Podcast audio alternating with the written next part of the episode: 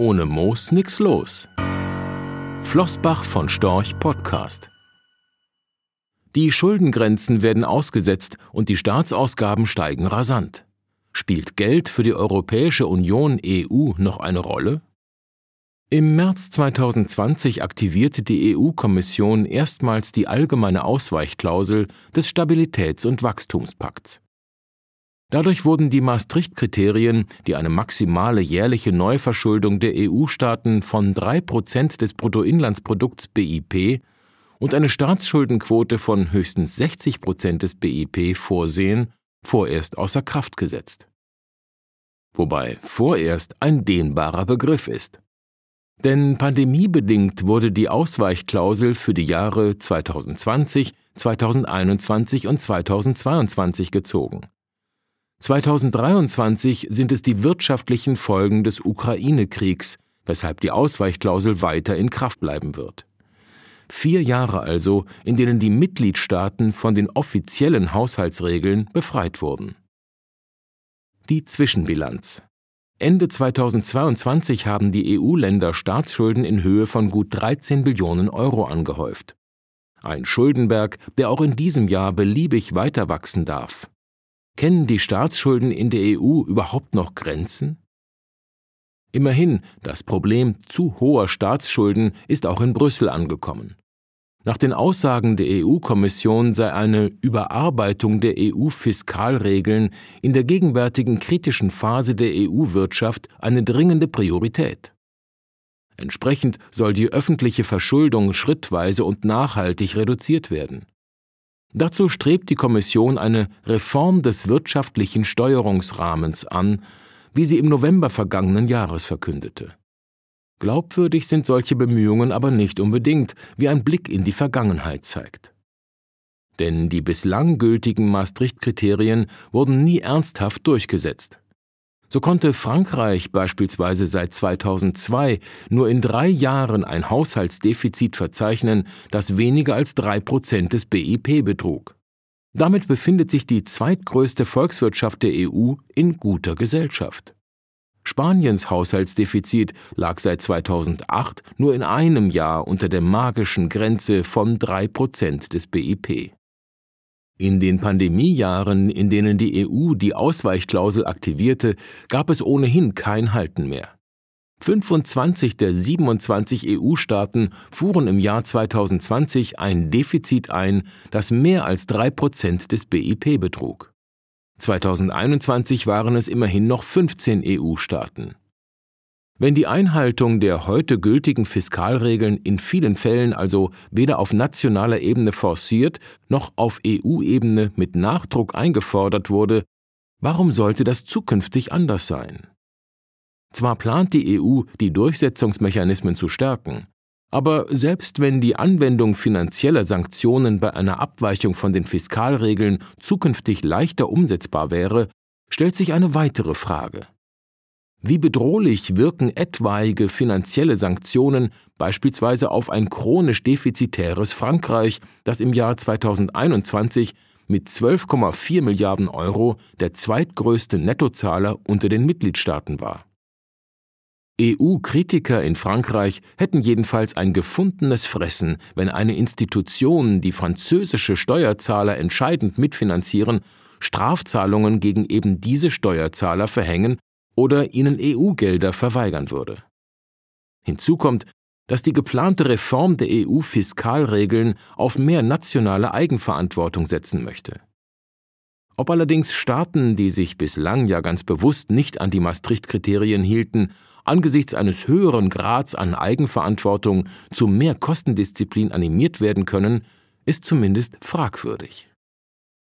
Während die EU auf der einen Seite nachhaltige Staatsfinanzen einfordert, lässt sich darüber streiten, ob sie ihrerseits mit gutem Beispiel vorangeht.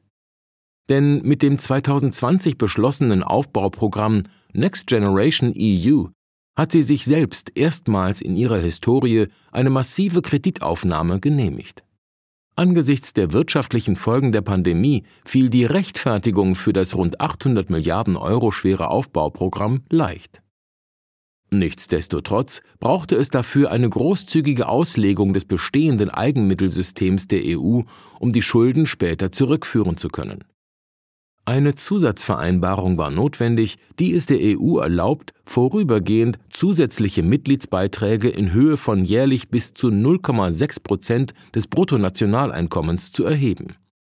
Wobei vorübergehend mal wieder ein dehnbarer Begriff ist.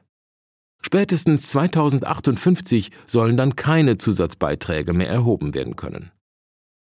Für Deutschland, das dem EU-Haushalt in 2021 bereits 25,1 Milliarden Euro an Nettobeiträgen beisteuerte, bedeutet das perspektivisch zusätzliche Milliardenbeiträge. Die Bemühungen der EU, die Fiskalregeln zu überarbeiten und glaubhaft durchzusetzen, sind grundsätzlich lobenswert. Denn gerade in Zeiten steigender Zinsen schränken hohe Staatsschulden die finanzielle Handlungsfähigkeit der Fiskalpolitik wieder stärker ein. Im Fall der EU lag die Staatsverschuldung mit 85,1 Prozent des BIP zuletzt auf historisch hohen Niveaus. Daher ist eine Konsolidierung der EU-Staatsfinanzen zweifelsfrei wünschenswert. Ob die geplante Überarbeitung der EU-Fiskalregeln aber tatsächlich eine schrittweise und nachhaltige Reduktion der öffentlichen Verschuldung herbeiführen kann, bleibt fraglich.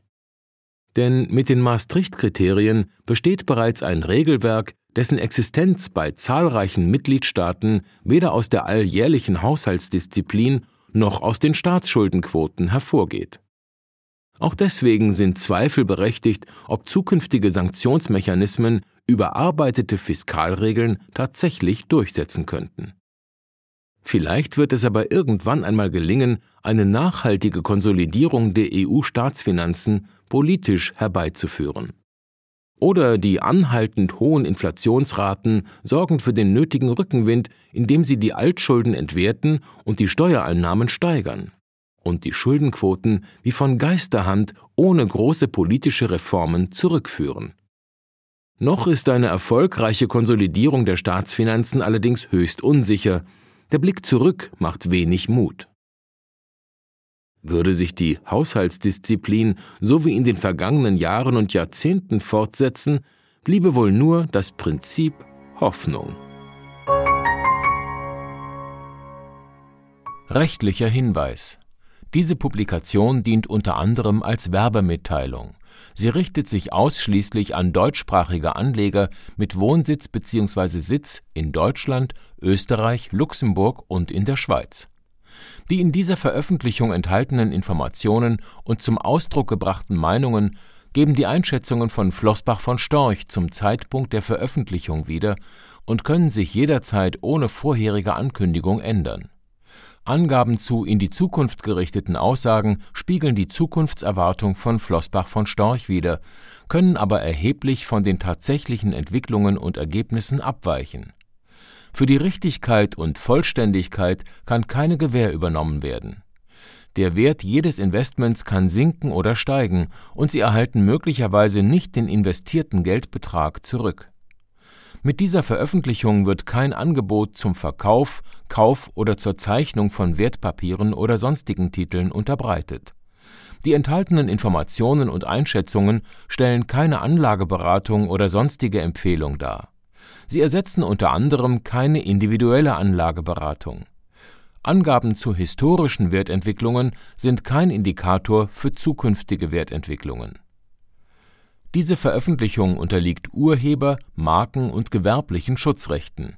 Eine Vervielfältigung, Verbreitung, Bereithaltung zum Abruf oder Online-Zugänglichmachung, Übernahme in andere Webseite der Veröffentlichung ganz oder teilweise in veränderter oder unveränderter Form ist nur nach vorheriger schriftlicher Zustimmung von Flossbach von Storch zulässig ein umfangreiches Glossar zu Themen und Begriffen finden Sie auf www.flossbachvonstorch.com/glossar/. Diese Veröffentlichung unterliegt Urheber-, Marken-, gewerblichen sowie wettbewerbsrechtlichen Schutzrechten. Copyright 2020 Flossbach von Storch. Alle Rechte vorbehalten